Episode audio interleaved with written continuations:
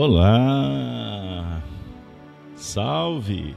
Salve, salve, salve, nação kardeciana espalhada por todo o planeta Terra. É com muita alegria que estamos iniciando mais um estudo do Apocalipse por Honório. Espero que vocês estejam bem. Vamos lá? Vamos iniciar essa jornada bendita? Sejam bem-vindos. Inicialmente, a gente pede que você se inscreva no nosso canal, acione as notificações, ajuda-nos para que a gente possa continuar nessa lida, abraçando os amigos que nos acompanham na Rede Amigo Espírita, bem como no canal Gênesis. Vamos lá. Vamos fazer a, a oração. Com vocês, Honório. Vamos iniciar a nossa atividade unindo-nos em prece, pedindo a Deus, aos nossos amigos espirituais que estão conosco, que possamos recolher o melhor do plano espiritual, trazendo este conteúdo às nossas reflexões. Senhor, novamente aqui nos colocamos, reunidos em vosso nome, com aquela proposta de arregimentar informações suficientes à nossa caminhada com maior discernimento. Pedimos que tais valores nos sejam novamente acrescentados e que esta nossa assimilação se faça com aquelas vibrações suaves e reconfortantes que nos dê, tranquilidade, nos dê tranquilidade segurança íntima, disposição para a grande empreitada reeducacional. Que vossas bênçãos, Senhor e Mestre, favoreçam a nossa intimidade e alcancem também os corações em necessidade. Que a nossa tarefa que se inicia tenha um transcurso feliz, garantindo-nos condições de atingirmos o momento de interrompê-la, esta tarefa, com alegria e a paz em nossos espíritos. Vamos iniciar a nossa atividade.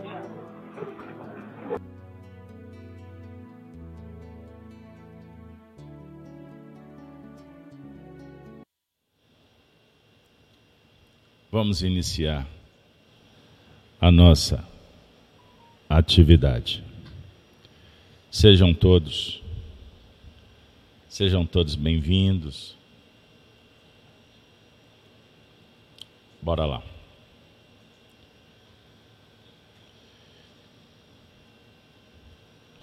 Caríssimas amigas, queridos irmãos, desde 2015 a gente faz esse trabalho dando prosseguimento ao que vivenciamos com o nosso querido Honório nos anos 2000.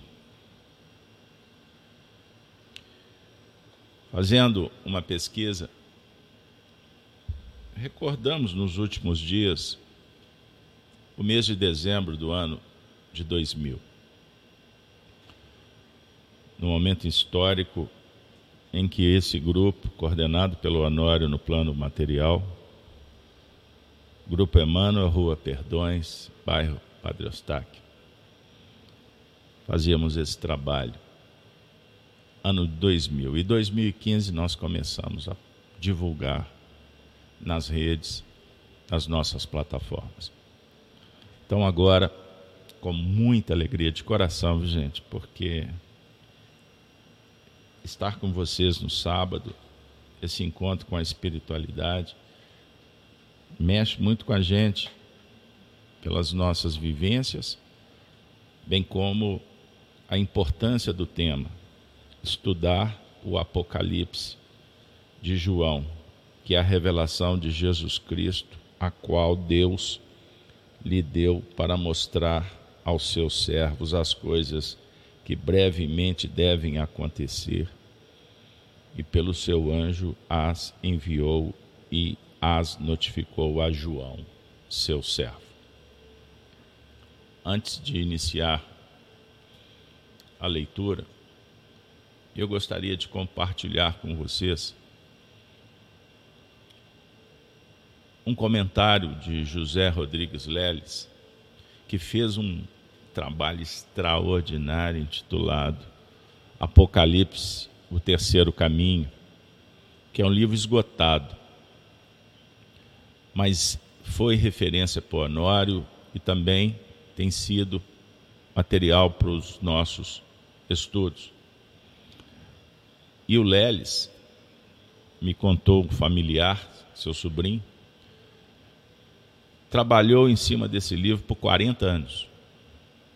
40 anos. E ele, em determinado trecho, diz assim, sobre a Bíblia. Existem pessoas, até mesmo de culturas respeitáveis, que pensam ser a Bíblia uma obra sempre atual e arrebatadora.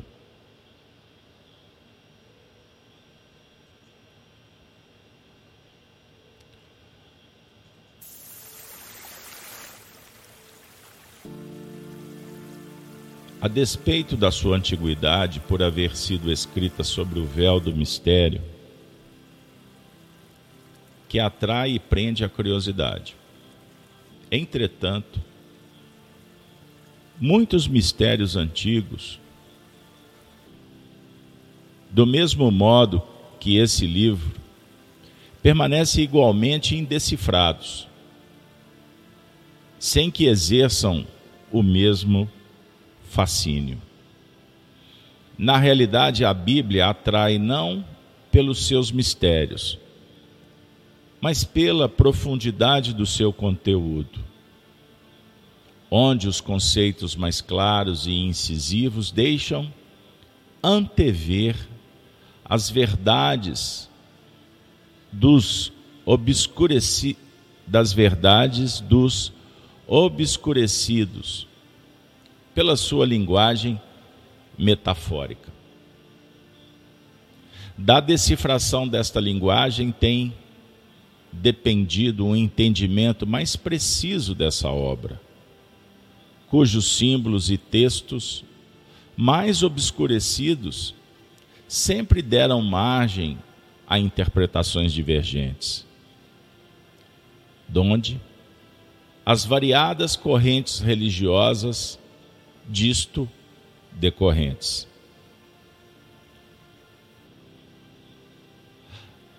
Estamos diante de um grande desafio.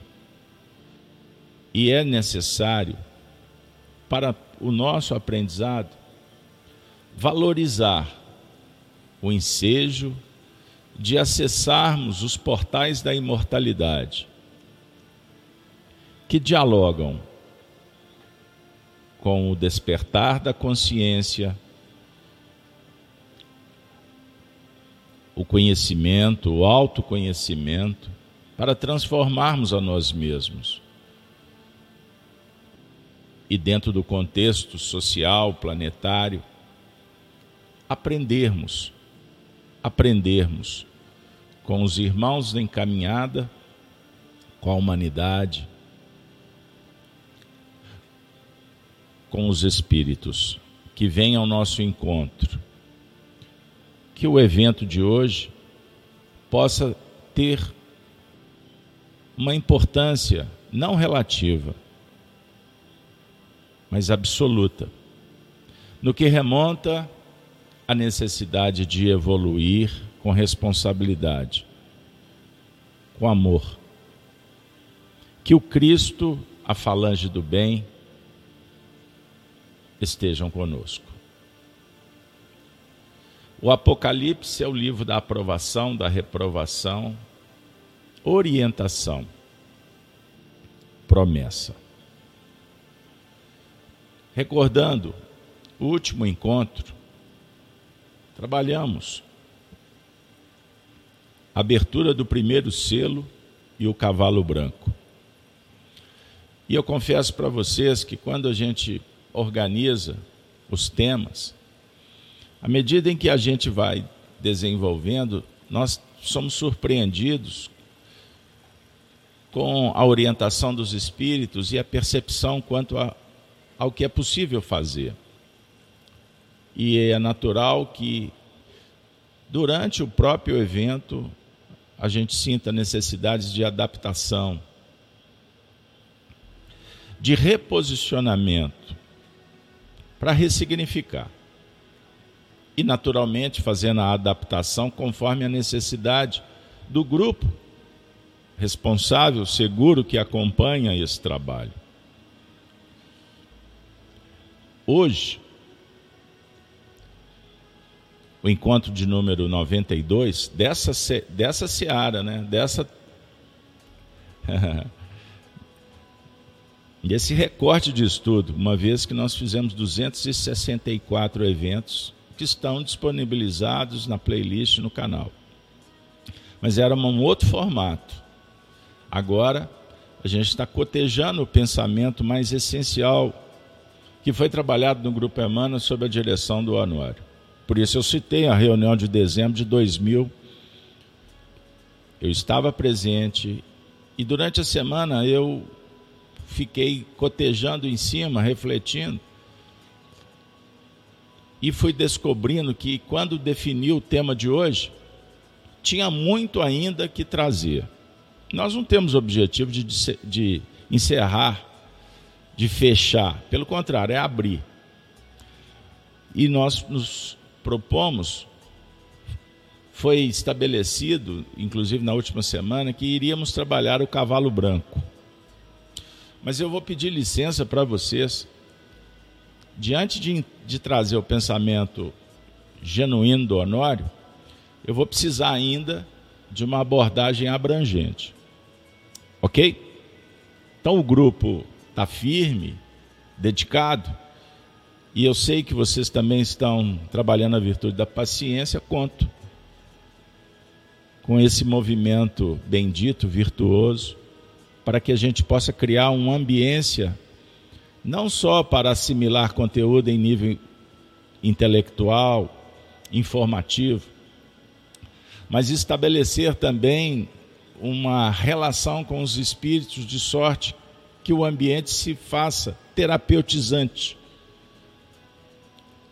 Que você se sinta consolado, acolhido e que possamos juntos desenvolver o sentimento do pertencimento. Pertencemos a esse projeto, pertencemos à natureza, pertencemos a Deus, pertencemos ao amor.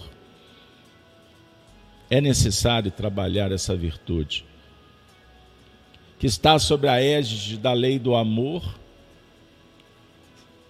e da autocompaixão bem como da compaixão para com todos. Então, sem delongas, farei agora a leitura do texto, do capítulo 6. Beleza? Então vamos juntos.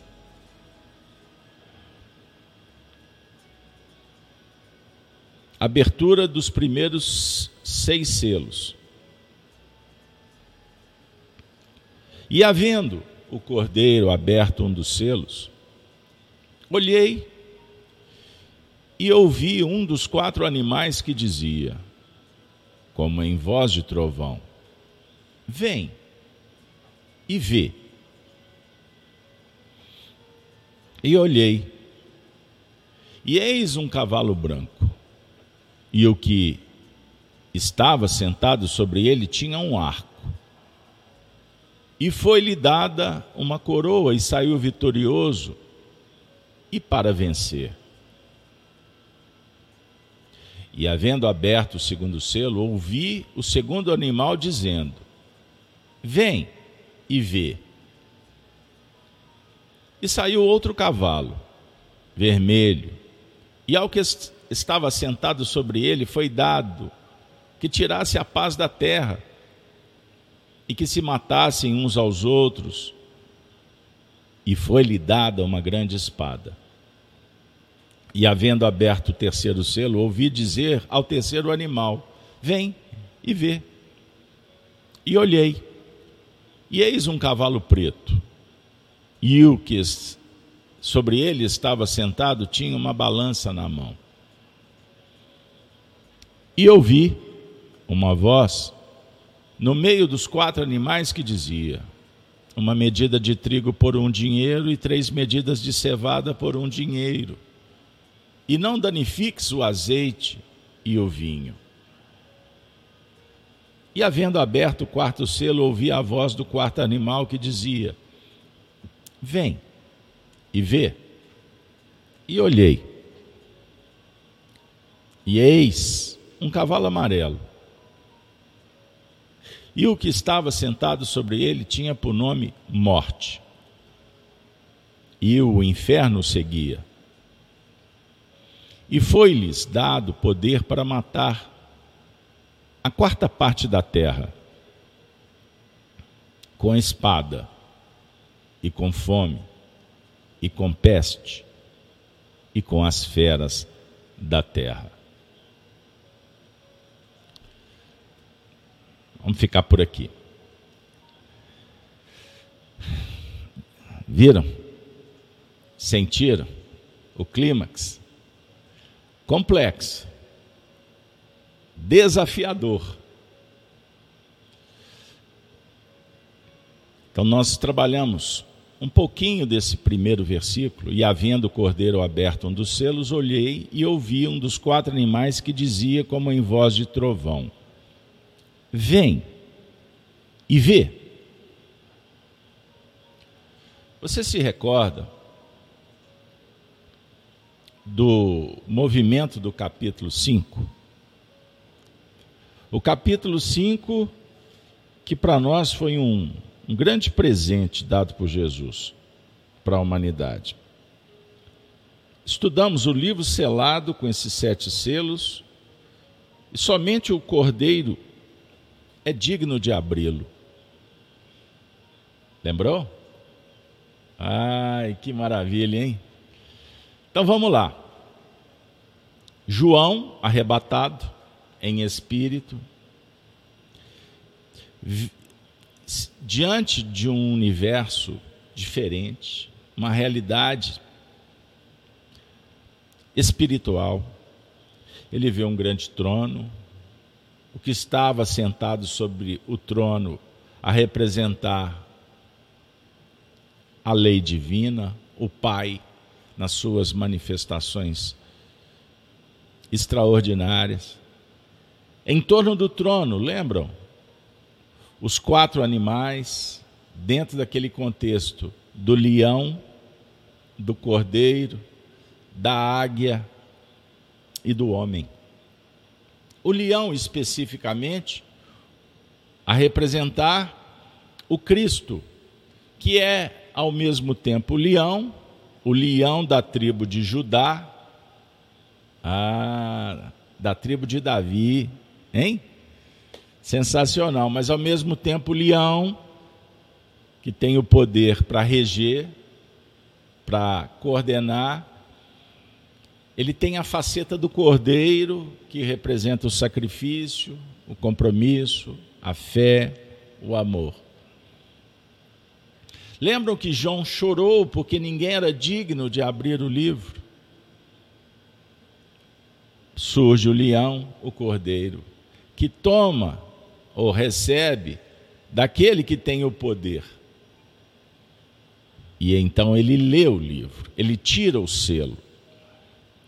E os 24 anciãos se prostam, dando graças. Os 24 a definir a universalidade na dinâmica dos doze apóstolos que se centuplificam os 24 sacerdotes do templo. maravilhoso. Processo evolucional em nível individual e coletivo. Não devemos dissociar. O compromisso principal do filósofo é descobrir a verdade, é se aproximar dos deuses que representam o Senhor da vida e suas leis. Os deuses, os espíritos puros e o que eles ofertam. A definir a necessidade de estabelecer uma relação por sintonia, ideia, pensamento e afinidade nos planos da relação, do sentimento, da vivência.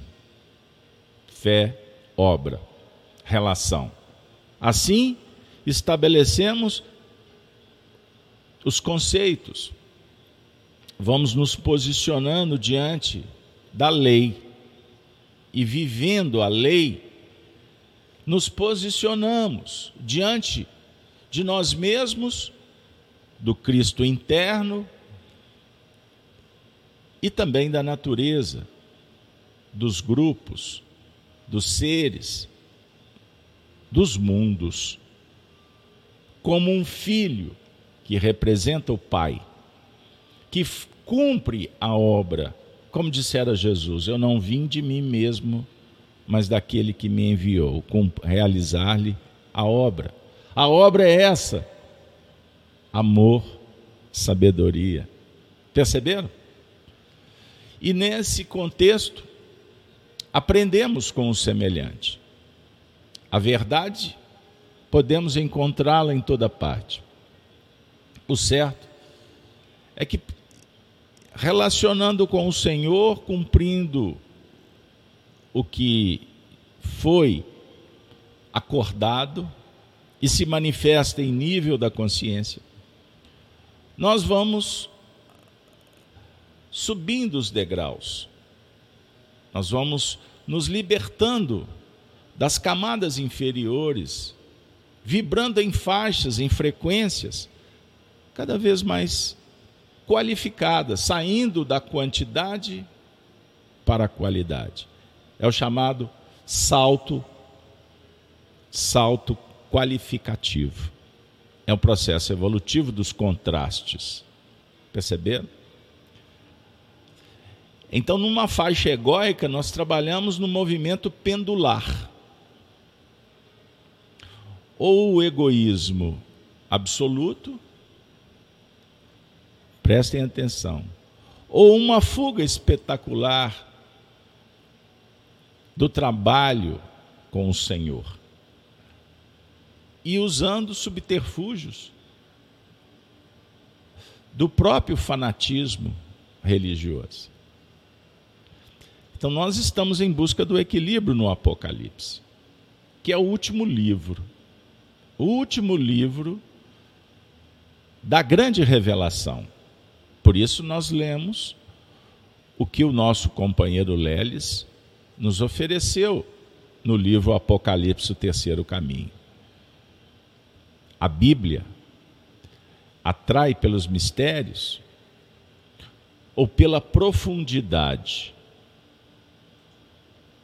abrindo caminho fascinante para nos aproximarmos cada vez mais das verdades que na natureza estão dispostas.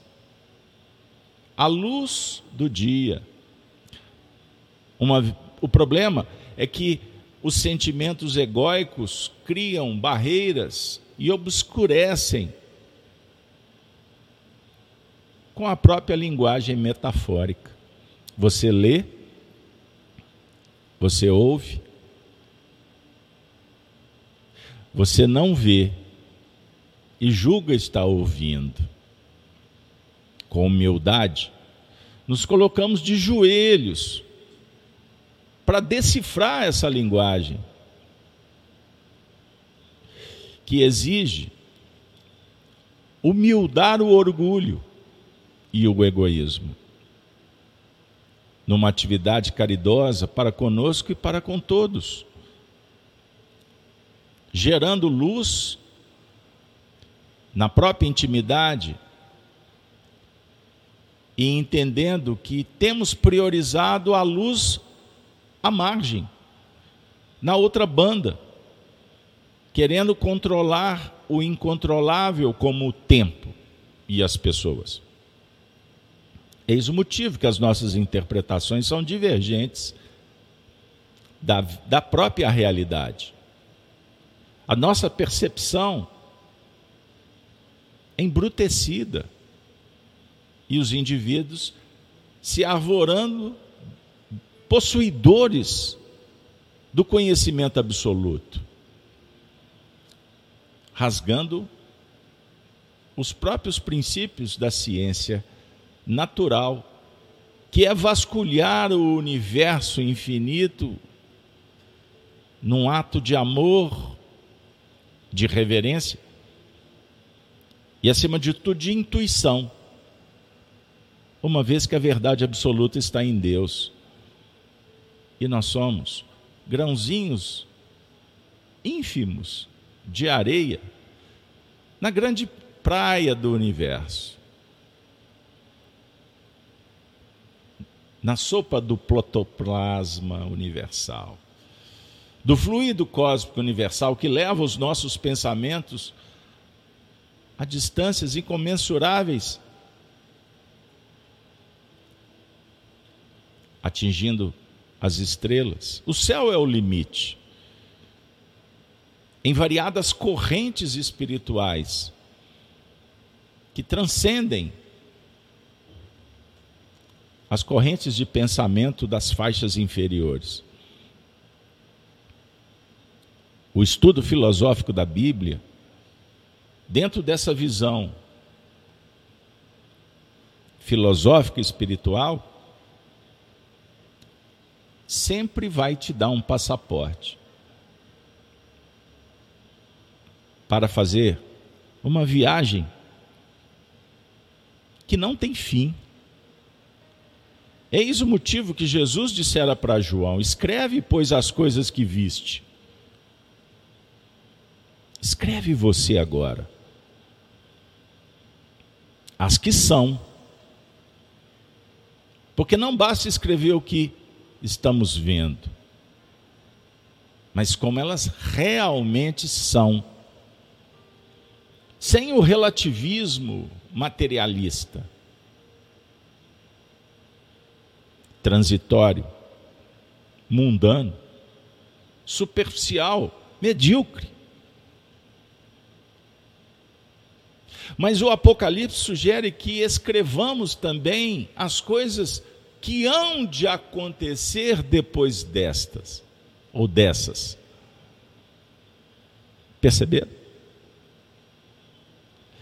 Eu falei no último encontro, talvez não fui claro e eu gostaria de voltar. Um dos membros, amigos nossos, não é isso? Enviou um comentário, e eu agradeço de coração, me pedindo para fazer um, um evento, uma live, um estudo, com uma visão geral do Apocalipse.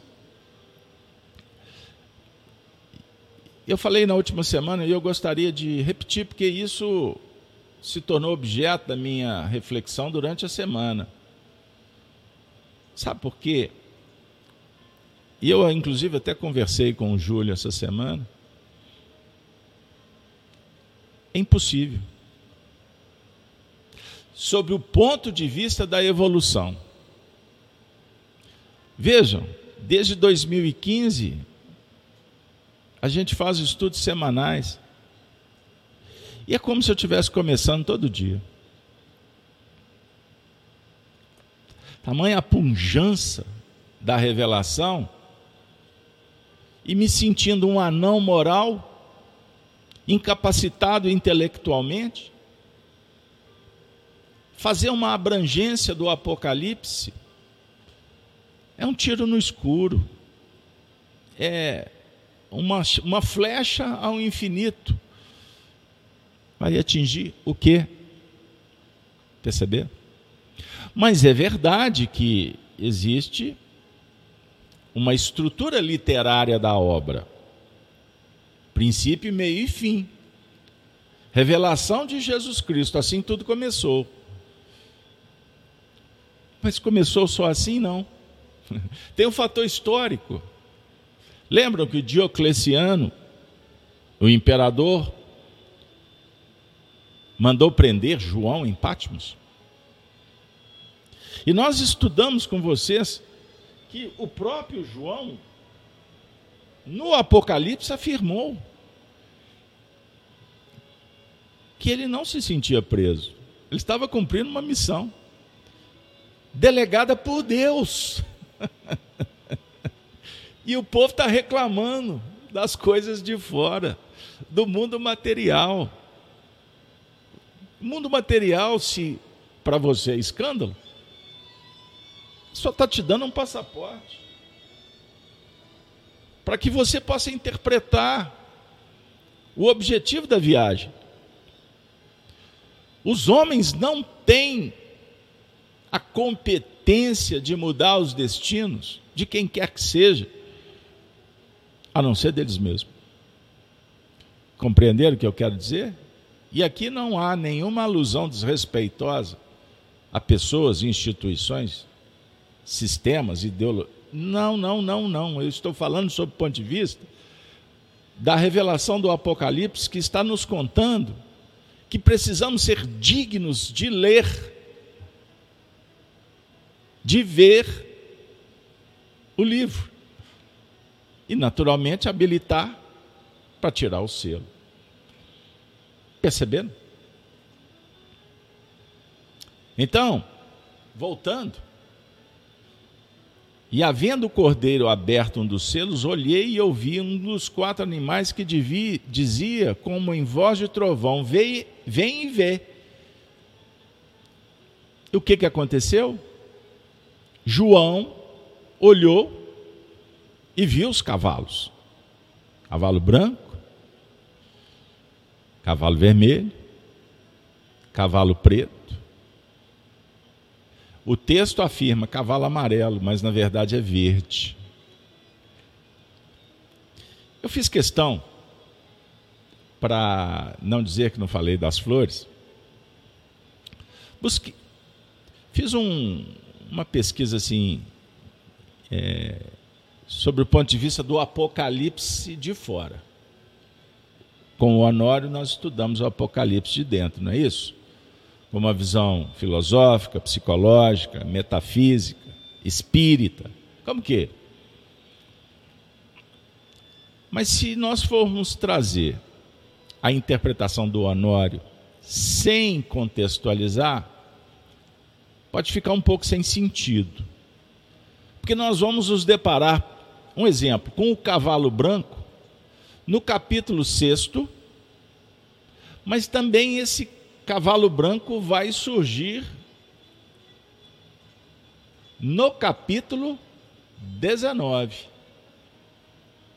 Então, antes de, de começar a interpretação com a visão trabalhada no grupo Emmanuel com o Honório, eu vou fazer uma abrangência literária. E aí eu conto com a compreensão de vocês para que a gente possa entender em que momento do Apocalipse nos encontramos. Depois que a mensagem foi distribuída para sete igrejas. Recordam dos estudos anteriores? Em Pátimos, sentado com João, Jesus está trazendo uma grande revelação. Então vamos para o cenário de fora, de um contexto social, trazendo o Espiritismo refletindo sobre os tempos que vivemos, da transição, e a transição se caracteriza pelo período que, numa visão bíblica do juízo final, da batalha do Armagedon, e essa batalha sugere uma grande tribulação que foi profetizada por Jesus. Perceberam? Nós estamos diante do primeiro selo, que libera o cavalo branco. Havendo o cordeiro aberto um dos selos, olhei e ouvi um dos quatro animais que dizia, como em voz de trovão: Vem e vê. E olhei, e eis um cavalo branco, e o que estava sentado sobre ele tinha um arco, e foi-lhe dado uma coroa, e saiu vitorioso para vencer. Dentro do contexto literal, o primeiro cavalo não é o Cristo.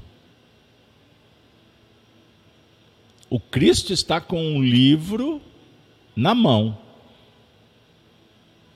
E ele está quebrando selos e ordenando que esses cavalos se manifestem. Mas é necessário entender que o cavaleiro montado no cavalo branco, nesse cenário do capítulo 6, não é o Cristo. Os primeiros quatro selos, na verdade, liberam a vinda dos quatro cavaleiros do Apocalipse. Certo? É isso aí.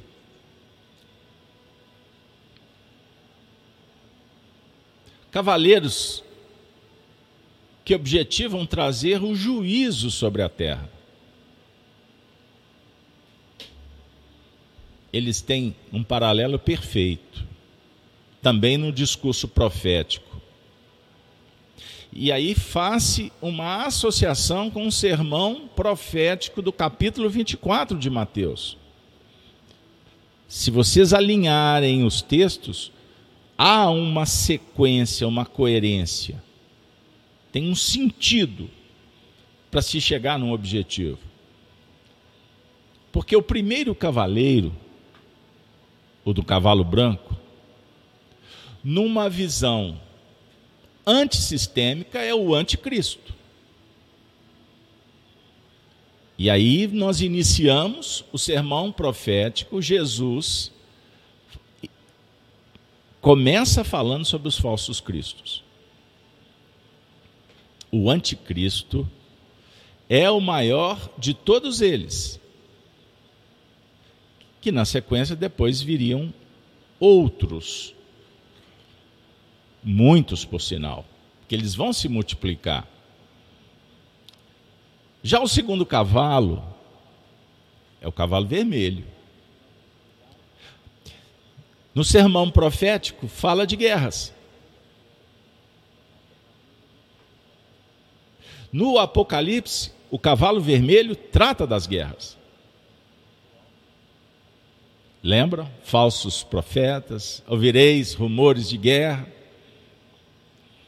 O terceiro cavalo do Apocalipse é o preto. Fala de fome. E também Jesus profetizou a respeito de fome na, na sequência citada. E aqui um dado que eu aprendi com um pastor Lamartine Pozella, que tem falado muito sobre o Apocalipse. Ele é muito capacitado intelectualmente para fazer amarrações dos textos do Apocalipse de fora. Entendam bem, e a contribuição é valiosíssima. O último cavalo verde e não amarelo. Porque a palavra ali no grego é chloros, de clorofila. A palavra, no caso, para o verde. Vejam bem que extraordinário. Não existe cavalo verde na natureza, não é verdade? Tem cavalo preto, tem cavalo branco, até vermelho. mas não existe cavalo verde.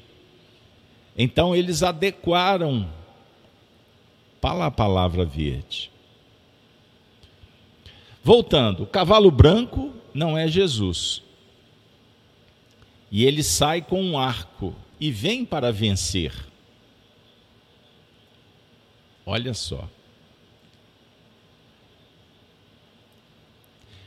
Com um discurso de paz. Mas, na verdade, por trás está um engano, está a morte, a destruição. Lembram? Vamos juntos? Recordar Jesus no sermão profético falando que o tempo da tribulação se caracteriza por um período de engano? Entendam bem isso. Ele vem com um arco e vem para vencer. Um discurso de paz, porém, para enganar, como nós veremos à frente, a besta, a besta que surge do mar e da terra para tomar o poder.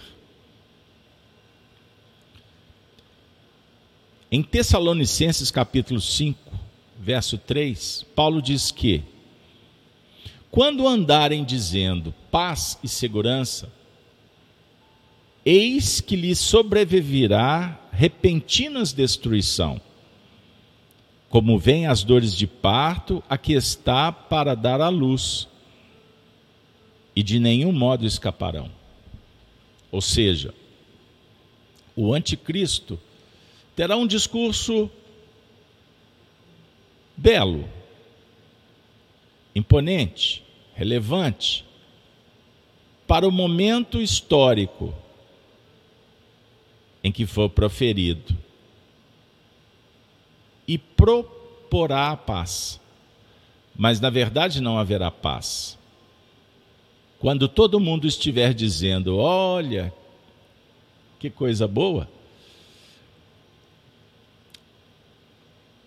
o anticristo que tomará o poder no mundo, que vai estar prometendo paz, na verdade enganando e sugerindo destruição. Porque o objetivo é o controle, o poder, que se fará pelo engano. Em João, capítulo 5, verso 43, Jesus disse: Eu vim em nome de meu Pai, e não me recebeis. Se outro vier em seu próprio nome, certamente o recebereis. Jesus está profetizando sobre a vinda do anticristo. Porque os judeus, alguns deles, é verdade, não creram nele. Mas o mundo acreditará no falso Messias. Então, voltando, observem o fator histórico externo, Apocalipse de fora. Primeiro, as companhias que vêm juntamente com ele, porque o cavalo branco não vem só, ele é um fulcro de irradiação que aglutina na sequência vem o cavalo vermelho, o preto e o verde. Os grupos, as companhias, as falanges, que nesse caso chegam com propósitos complexos, os piores possíveis. Por quê? Porque morte é fome, é peste, é tudo de ruim são os espíritos que reencarnam, os espíritos que do além-túmulo influenciam. O Evangelho produz paz, amor, vivência da virtude. No Apocalipse, há a guerra do Armagedon. Mas quem? O que combate? A luz combate a treva? Não. A treva que se incomoda e tenta de todas as formas importunar a luz. Lembrando que Jesus é o príncipe da paz. Ele não vem para fazer guerra. É isso? Embora exista a expressão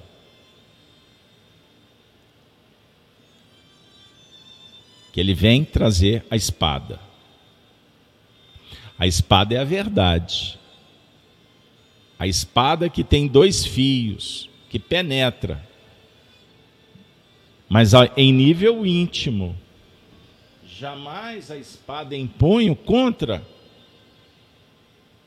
o semelhante, a natureza, contra si mesmo. Pelo contrário, a paz como um bisturi utilizado para uma cirurgia psíquica. Perceberam? Então somos homens, sentimentos egóicos que sugerem o conflito. Eis o movimento do anticristo orientado pelo falso profeta. Jesus é o príncipe da paz. Então há um outro argumento. O segundo argumento é que o Cristo é o próprio Senhor que está abrindo os selos. Ele não é um dos selos. É ele quem comanda a entrada na cena desses cavaleiros. Aí vem a seguinte questão: e por que os cavalos? Que visão é essa? Na Bíblia, cavalo sempre representa um sinônimo de força, mas também de guerra. Perceberam? É importante entendermos e realmente incorporar essa verdade de que o cavaleiro do Apocalipse, no capítulo 6, não é o mesmo do Apocalipse do capítulo 19, que nós vamos falar inclusive do Espiritismo, do Espírito da Verdade. No capítulo 19 é Jesus Cristo é o Espírito de verdade. Quando desce, aparece nos céus para coordenar, para diligenciar o próprio Armagedon. E a verdade, superar os obstáculos e vencer os inimigos de Israel. Então, o cavaleiro do Apocalipse que estamos estudando é o anticristo. E do capítulo 19 é Jesus, personificado e simbolizado no espírito de verdade que o mundo não pode receber. Esses dois cavaleiros não têm nada em comum, embora o cavalo seja de cor branca. O surgimento do anticristo, esse primeiro cavaleiro, traz guerras, fome, morte, dúvida. Uma outra coisa que diferencia os dois é que o anticristo tem uma coroa. E a palavra coroa ali no grego é estéfano. É aquela coroa de louros que os corredores ganhavam do Apocalipse capítulo 19, quer dizer Jesus tendo diademas em sua cabeça, que é uma outra palavra, diadema e não Stefano. E a arma também. O anticristo tem um arco sem flecha, porque na verdade o discurso dele será de paz. Engano. Mente, o falso profeta mente, pois está seduzido pela serpente que se transforma num dragão, ou a besta de dois chifres, que tem dois, dois lados. Jesus desce no capítulo 19 com uma espada afiada que sai da sua boca. Vejam a diferença. Então existe uma diferença clara entre os dois cavaleiros. O primeiro travestido de Messias, sem o ser. Hipocrisia, sedução, materialismo, poder. Mas a veste, como do diabo, bela, sedutora, enganosa, poderosa, sem o ser. Ele senta num trono que não lhe pertence. Somos nós que prometemos e não temos condições de cumprir. Mas não é aquela promessa sincera, honesta. É uma promessa que sabe que está mentindo. O indivíduo que insiste em vender uma imagem que o condomínio inteiro sabe que não é real. Perceberam? Agora, não esqueçamos que o cavaleiro do capítulo 19, montado num cavalo branco, vem para vencer. Ele não vem com dúvidas. O texto é claro, ele vem para vencer. O bem eterno, soberano, que muitas vezes no mundo da treva julga, julgamos a história. Não tem importância. O bem sendo perdedor. Eis o maior engano que o dragão propõe. O cavalo branco, o cavaleiro, liderará as nações, sobre o ponto de vista espiritual, que naturalmente, num tempo devido, numa hora do Senhor, se materializará em todos os reinos, inclusive da sociedade humana, do mundo dos reencarnados e também nas esferas espirituais ainda vinculadas ao plano dos homens. O certo é que, na sequência, cavalo vermelho, cavalo preto, o cavalo verde, são animais em processo de uma batalha, como se houvesse uma necessidade de sobrevivência, uns matando aos outros. Nos dias atuais, nós contra eles e eles contra nós. uma banda de lá, uma banda de cá e o povo mais perdido que segue em tiroteio, rotulando pessoas, desconsiderando a proposta que não tem a ver com o seu ideário. É exatamente o que o cavalo branco, nesse sentido, o vermelho, o preto e o verde estão propondo, na Pax Romana, dividir para imperar. Entenderam? Amigo, é necessário entender o discurso do anticristo. Porque ele surgirá sempre propondo paz. Ele vai se travestir de paz, mas o seu interesse é bélico para dividir. Mais à frente nós vamos estudar o cavalo vermelho mostrando revoluções, conflitos internos, simbolizado na guerra de Gog e Magog. Compreenderam? Nos dias atuais, ouvireis de guerras, rumores de guerra.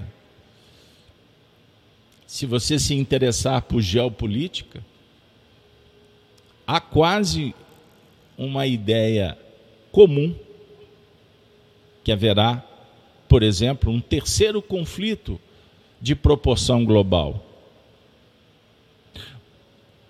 Se constata revoluções em cenários específicos do orbe, com os mais diversos objetivos.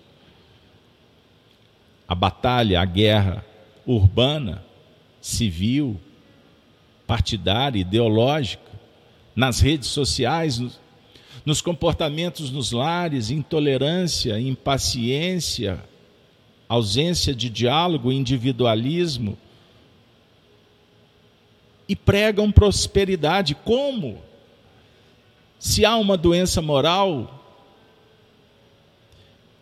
e isso tudo sugere peste do cavalo verde, fome, falta de saneamento, de saúde, de segurança, dirigentes incapazes, inescrupulosos, corrupção, espalhando-se pelo mundo. Compreenderam? Então a guerra de Gog e Magog, e aí podemos citar o profeta Ezequiel, em, no capítulo, nas expressões do capítulo 38, essa guerra ideológica, política, no universo de fora, no contexto interno, Perceberam? Então a sequência do Apocalipse vai nos trazer muitas surpresas. E, e se torna, prestem atenção, inevitável fazer uma associação com os tempos que vivemos. Como todos os estudiosos do Apocalipse o fizeram em seus períodos de vida. E, naturalmente, olhando o calendário que, que passou. Porque também há uma ânsia de ver o Apocalipse acontecendo numa faixa limitada de tempo. Com isso eu estou refletindo com vocês que da mesma forma que existem precipitações e no momento em que vivemos de muitas informações, de uma batalha híbrida no mundo inteiro, com uma escalada de violência e ao mesmo tempo de idiotia coletiva, sobre o ponto de vista moral, que sugere que estamos às portas de uma grande batalha, que pode estar sendo travada e não estamos vendo, ela pode ser deflagrada e admitida com os olhares e com os sentimentos da humanidade inteira?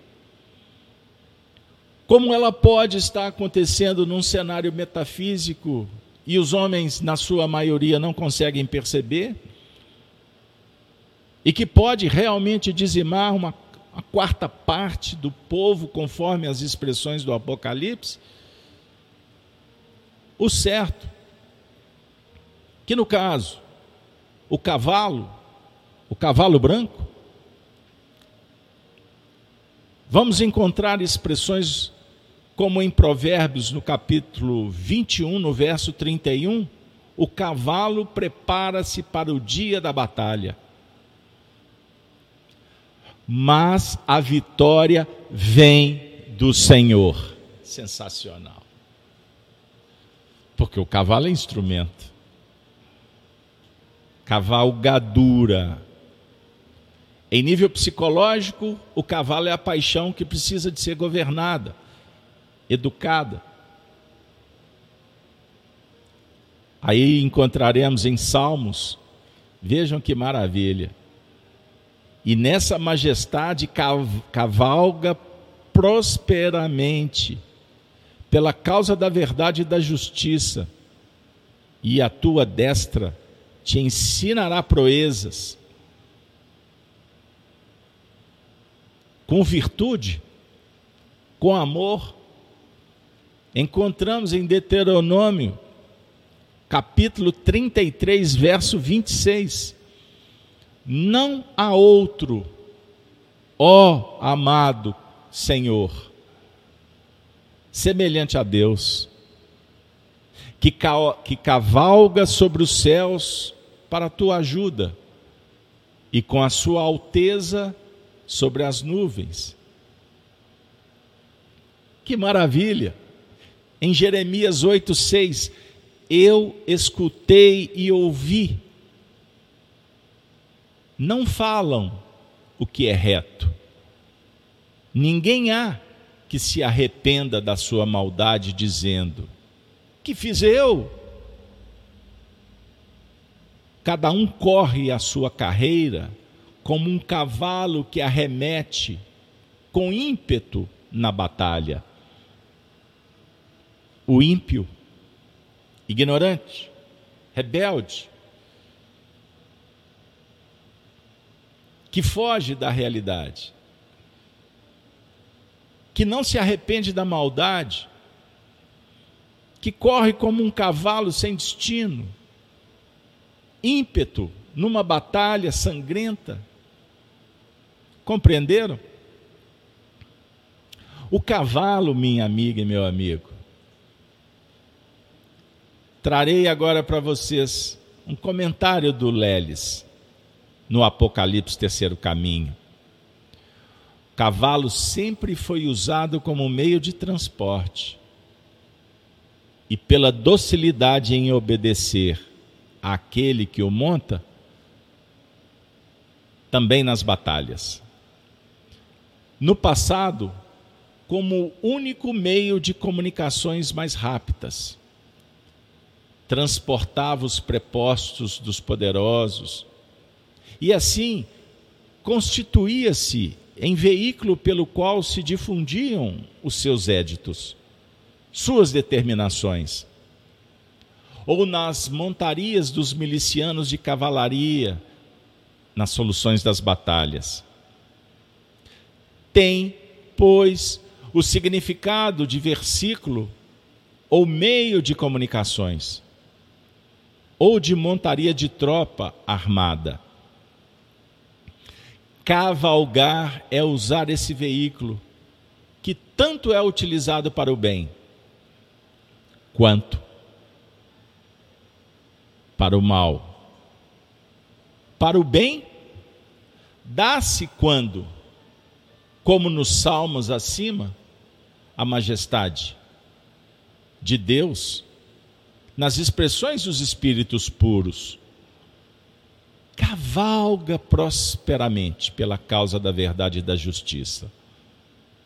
E este é o caso dos cavalos especificamente brancos, montados pelos exércitos que há no céu vestidos de linho branco e puro, na alusão do capítulo 19, na difusão futura das verdades espiritualistas, como prevê o Apocalipse.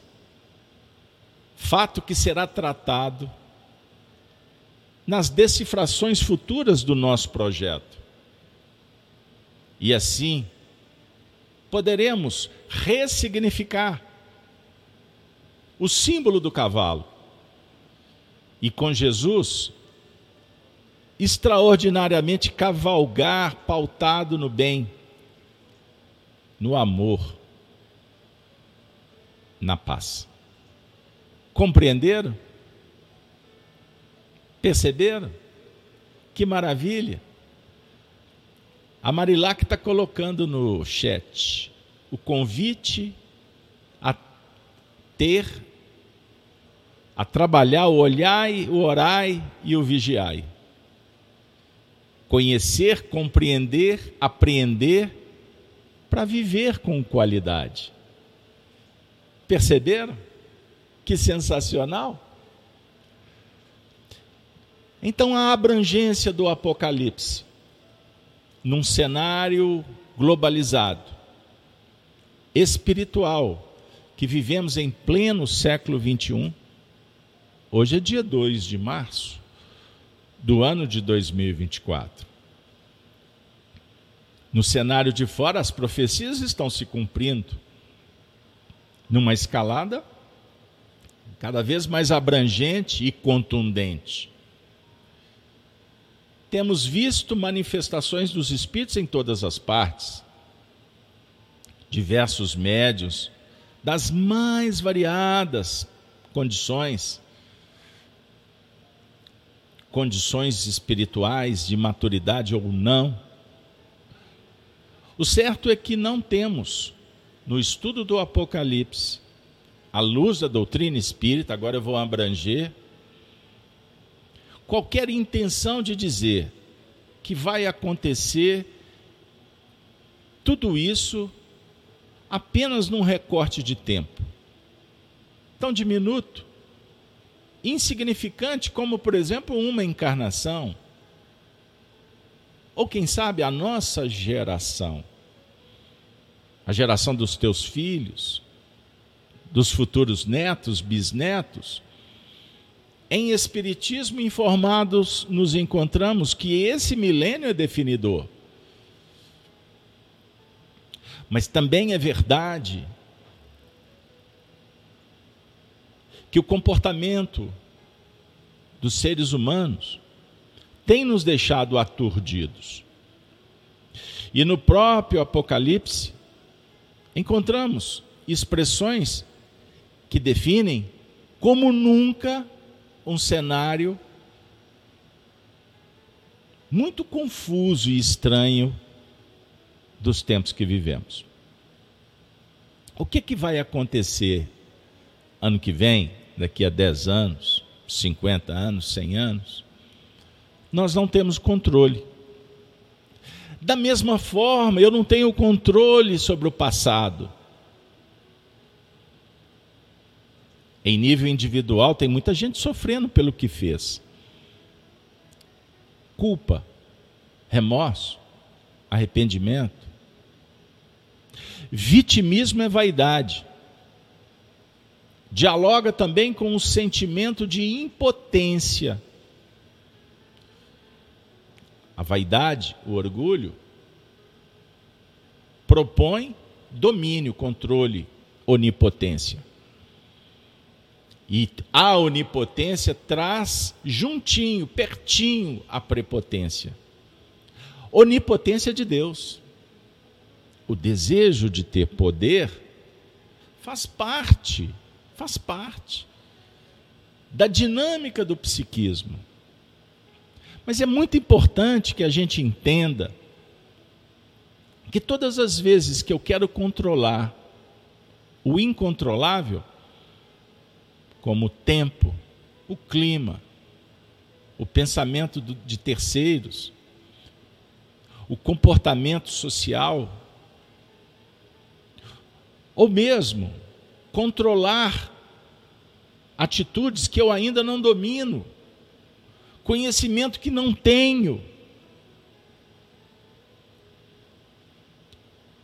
É prepotência. E a prepotência traz bem juntinho, pessoal, bem juntinho, a impotência. Impotência, Carlos Alberto? Sim impotência. Com humildade, não existe espaço. Reflitam comigo. Com humildade, reconheceremos sempre que o poder supremo pertence a Deus. Se você trabalhar com o Deus interno que propõe que você seja um filho que realiza a obra consciencial, a obra que te compete. Por certo, nós nos tornaremos bem diferentes, melhores, reconhecendo que vivemos sob o impacto da lei e somos também agentes da lei, representantes da lei, a lei de justiça, a lei do amor.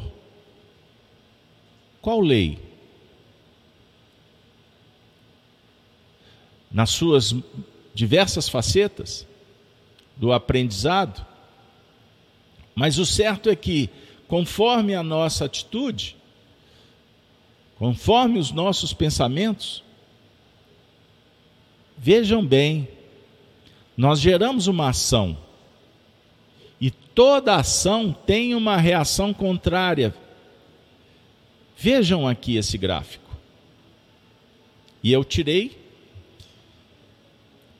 do livro Apocalipse, o terceiro caminho, pois retrata um movimento, num esboço simples como o do peso jogado ao ar, da sua colocação sobre a mesa.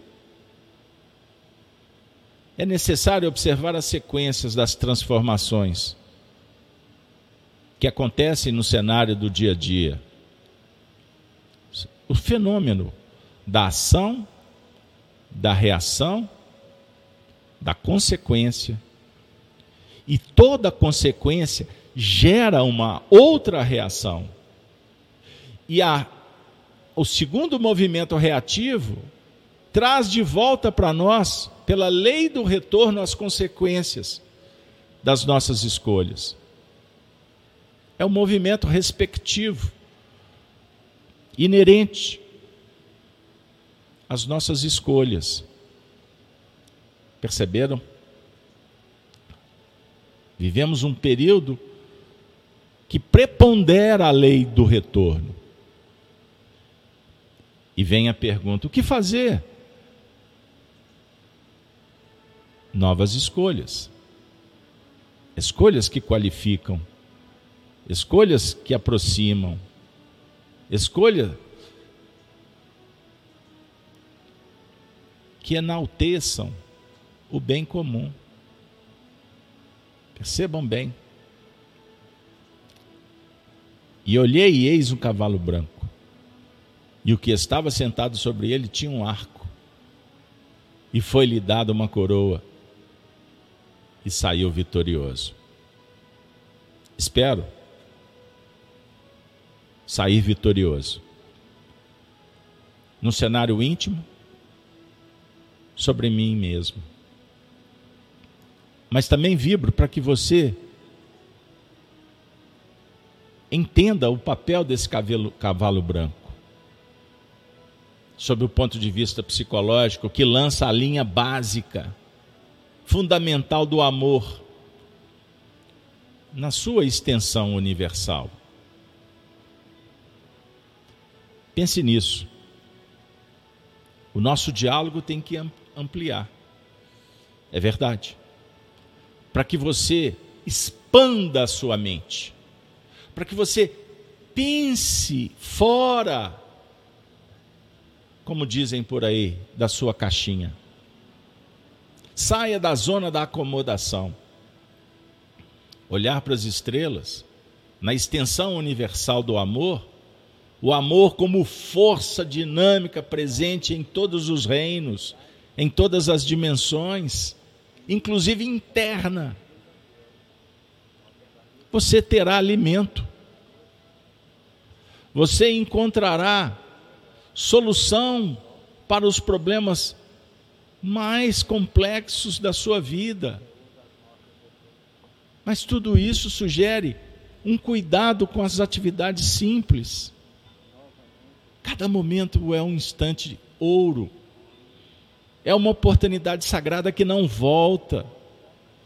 Como afirma Emmanuel, nós não conseguimos deter a marcha do tempo, voltar os ponteiros de um relógio. Então agora, agora é a hora. Se o mundo lá fora está confuso, se você sofre impedimentos de toda sorte, entenda que muitas vezes a providência divina nos coloca numa determinada zona emocional para que a gente possa entender a nossa condição de filhos, filhos de Deus. O Apocalipse, para muitos, pode ser uma grande batalha.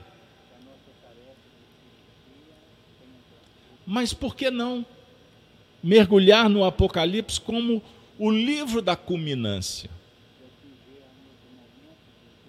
No momento sagrado de testemunhar uma longa trajetória que iniciou na expressão e disse Deus haja luz,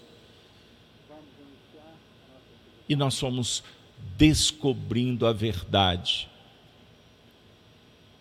Não em nível meramente dos sensórios, das sensações, do interesse egóico, como propõe o materialismo dialético, as doutrinas do nilismo, do nada, do neantismo, da guerra cultural que esfacela, que impede o movimento virtuoso, amoroso, respeitoso, caloroso entre os seres, as famílias, as comunidades, as nações, a humanidade planetária,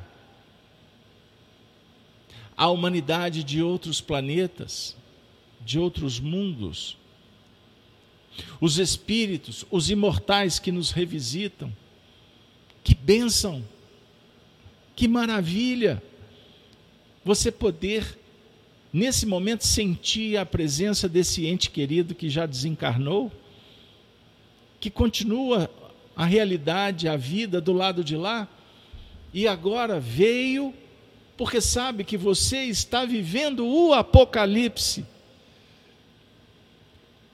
Sobre a égide do cavalo branco do capítulo 19, do cavaleiro, da verdade, a caminho, na direção da vitória definitiva do bem, da luz. Na Canaã prometida, a terra para os ancestrais,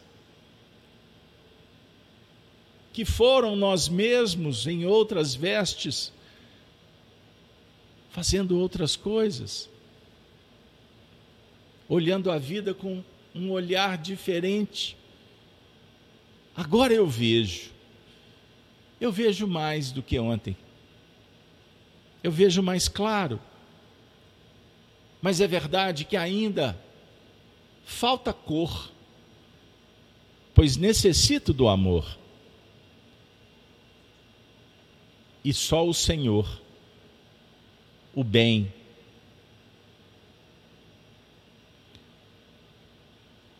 pode abrilhantar o meu universo na esfera íntima, relacional e, por certo, no entendimento espiritual. Que esse grupo possa se manter firme, seguro, consciente, que estejamos em busca da unificação dos propósitos, dos sentimentos que nos libertam. Que estejamos juntos, unidos com o Cristo. Por isso, em prece, ele disse: Pai, eu não vos peço que os tire do mundo, os discípulos. Pai, eu vos peço que os livre do mal. Que os livre do mal, eu vos peço. Minha amiga, meu amigo, para nós, esse momento se torna majestoso, transcendente. Eu agradeço de coração os benfeitores que conduziram o trabalho de hoje. E você sabe, você conhece a conduta, o estilo, a didática. E percebe que hoje foi bem diferente.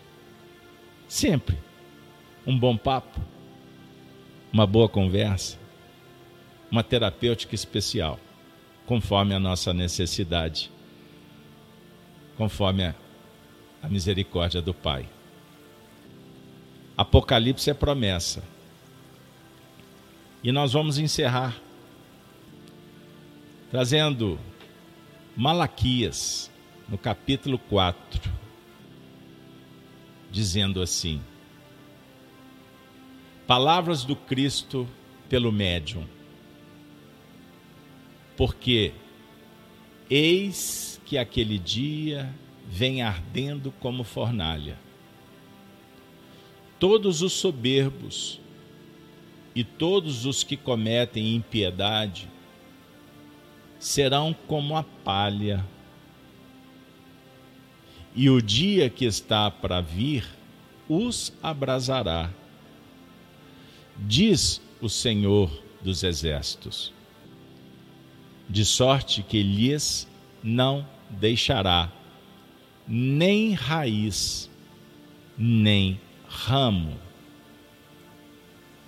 Mas para vós, os que temeis o meu nome, nascerá o sol da justiça,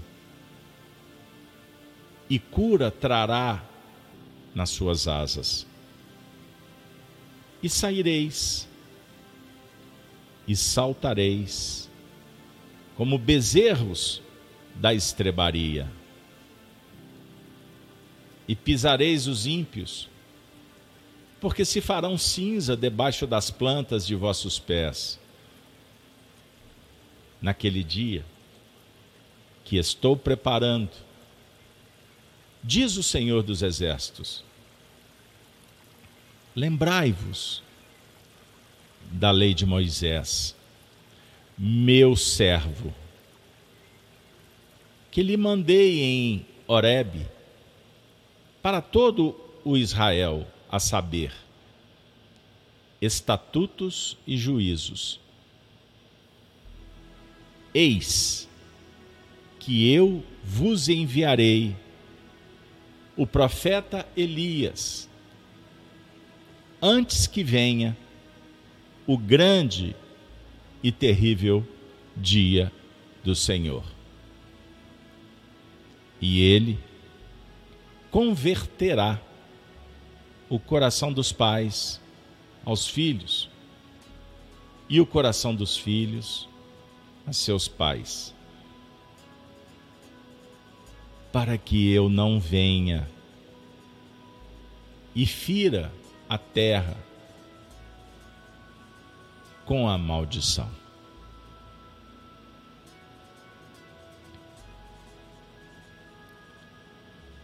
O profeta Elias João Batista. Ele veio. Ele continua chegando. Para muitos que ainda não viram, portanto, não sentiram. E se não sentiram, não se converteram.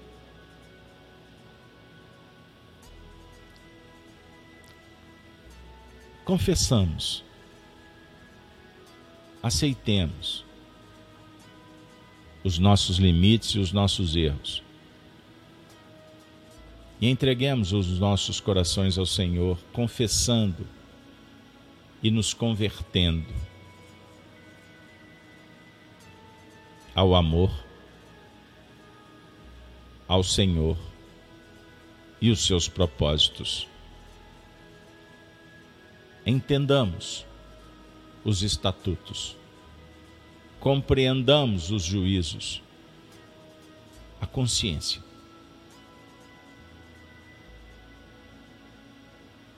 Chegou a hora. Converta o teu passado ao futuro que te espera. O coração dos pais aos filhos. Transforme as suas virtudes que se expressam em luz para mudar o que é necessário mudar. Porque o alerta para que eu não venha e fira a terra com a maldição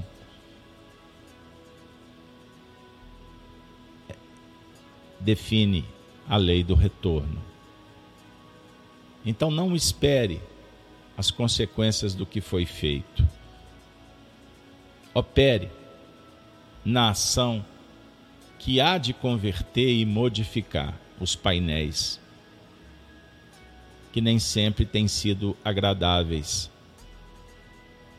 Mude. Mude enquanto é tempo. Chegou a hora. A hora é essa. Que o Senhor esteja conosco. Semana que vem, nós não vamos trabalhar o segundo selo e o cavalo vermelho.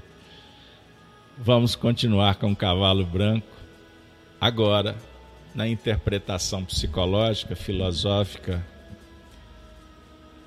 que foi desenvolvida no Grupo Emmanuel. Peço desculpas. Dois eventos para a gente enfim, chegar no que tinha sido combinado há três semanas atrás. Mas faz parte, não é isso? E nós não estamos com pressa. Tudo tem a hora, tudo tem um momento. E eu espero que esse momento possa definir novos rumos para a sua vida. Vamos lá? Apocalipse por Honório. Bênçãos de paz. Um ótimo final de semana para vocês. Ave, Ave, Ave Cristo.